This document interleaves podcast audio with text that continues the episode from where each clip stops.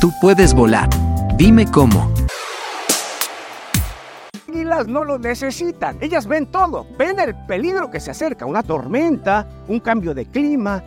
Y para abajo ni, ni, ni decir nada, ¿no? Es un tapiz verde donde ven todo y con esa agudeza visual son capaces hasta de cazar. Pero aparte de eso, como que la esperan la tormenta.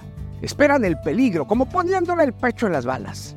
Cuando llega, utilizan el viento, la adversidad de la tempestad, para elevar el vuelo y volar por encima de las tormentas. ¡Qué capacidad! No necesitan ir a buscar refugio en una peña, ni lamentarse, llorar o quedar ahí temerosas.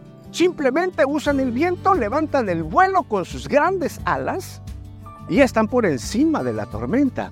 Espectacular, ¿no te parece? Sabes, hay una promesa en la Biblia. Continuará.